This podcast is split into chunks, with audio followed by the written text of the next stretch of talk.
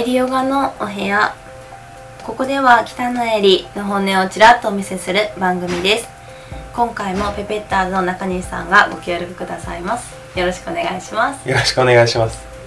今日は体を柔らかくする方法についてはい。お話ししようと思うんですけれどはい。興味持っていただけますか？めちゃめちゃ興味あります あんまり柔軟とかねされなさそうですけれど。そうですね。こう何回か今までエリヨガのお部屋にうんうんうん。こう出させていただいてて、ん。何度かあ毎回出てるんですけ いや思いましどた何度かストレッチとかした時にもう体が硬いっていうことはうん周知の事実なのかなっていう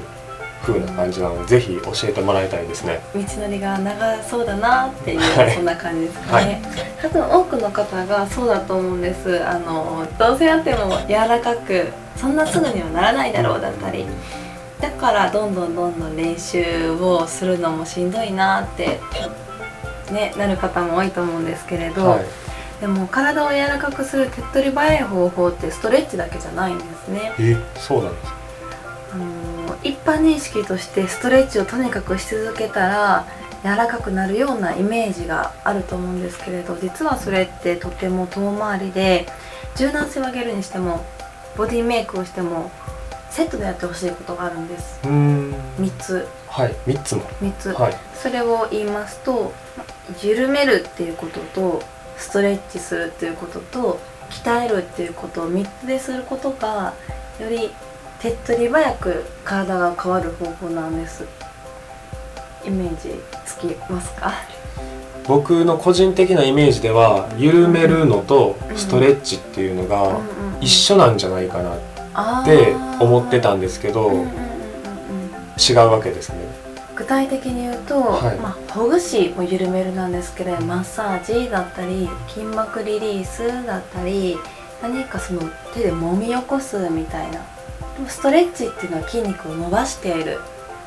なので筋肉の形的にはまた違う。やっていることが全然違うんですね。ほぐしや緩めるで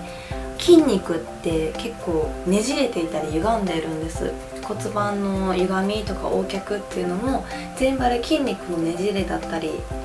それで筋肉が骨を引っ張って偏った体の使い方または筋肉が衰えることで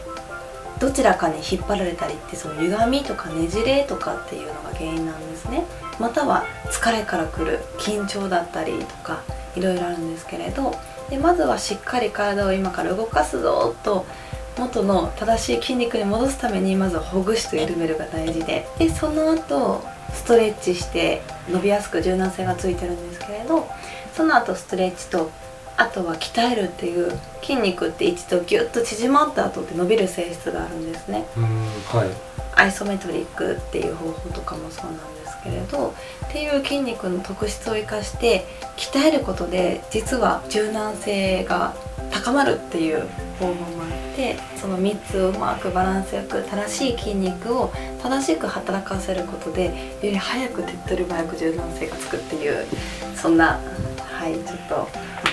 難しいお話ですうーんそうですね。やり方を知らなければそういう風にできないですもんね。うんうんうん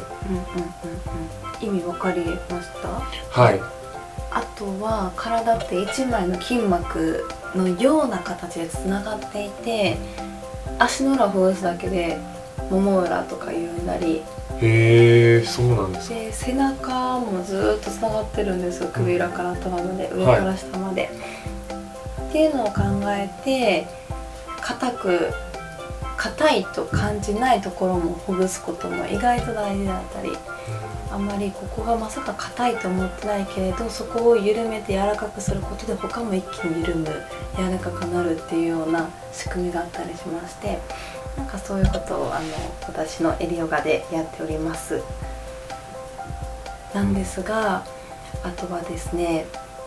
筋膜リリースとかほぐしをすると一瞬で体手っ取り早く変わったりするんですけれど、はい。まあ、1 0センチとかも変わったり前屈1 0センチとか変わったりするんですけれど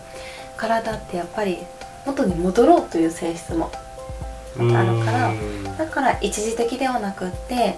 あの持続的に柔らかく強い体を作るためにトレーニングが必要っ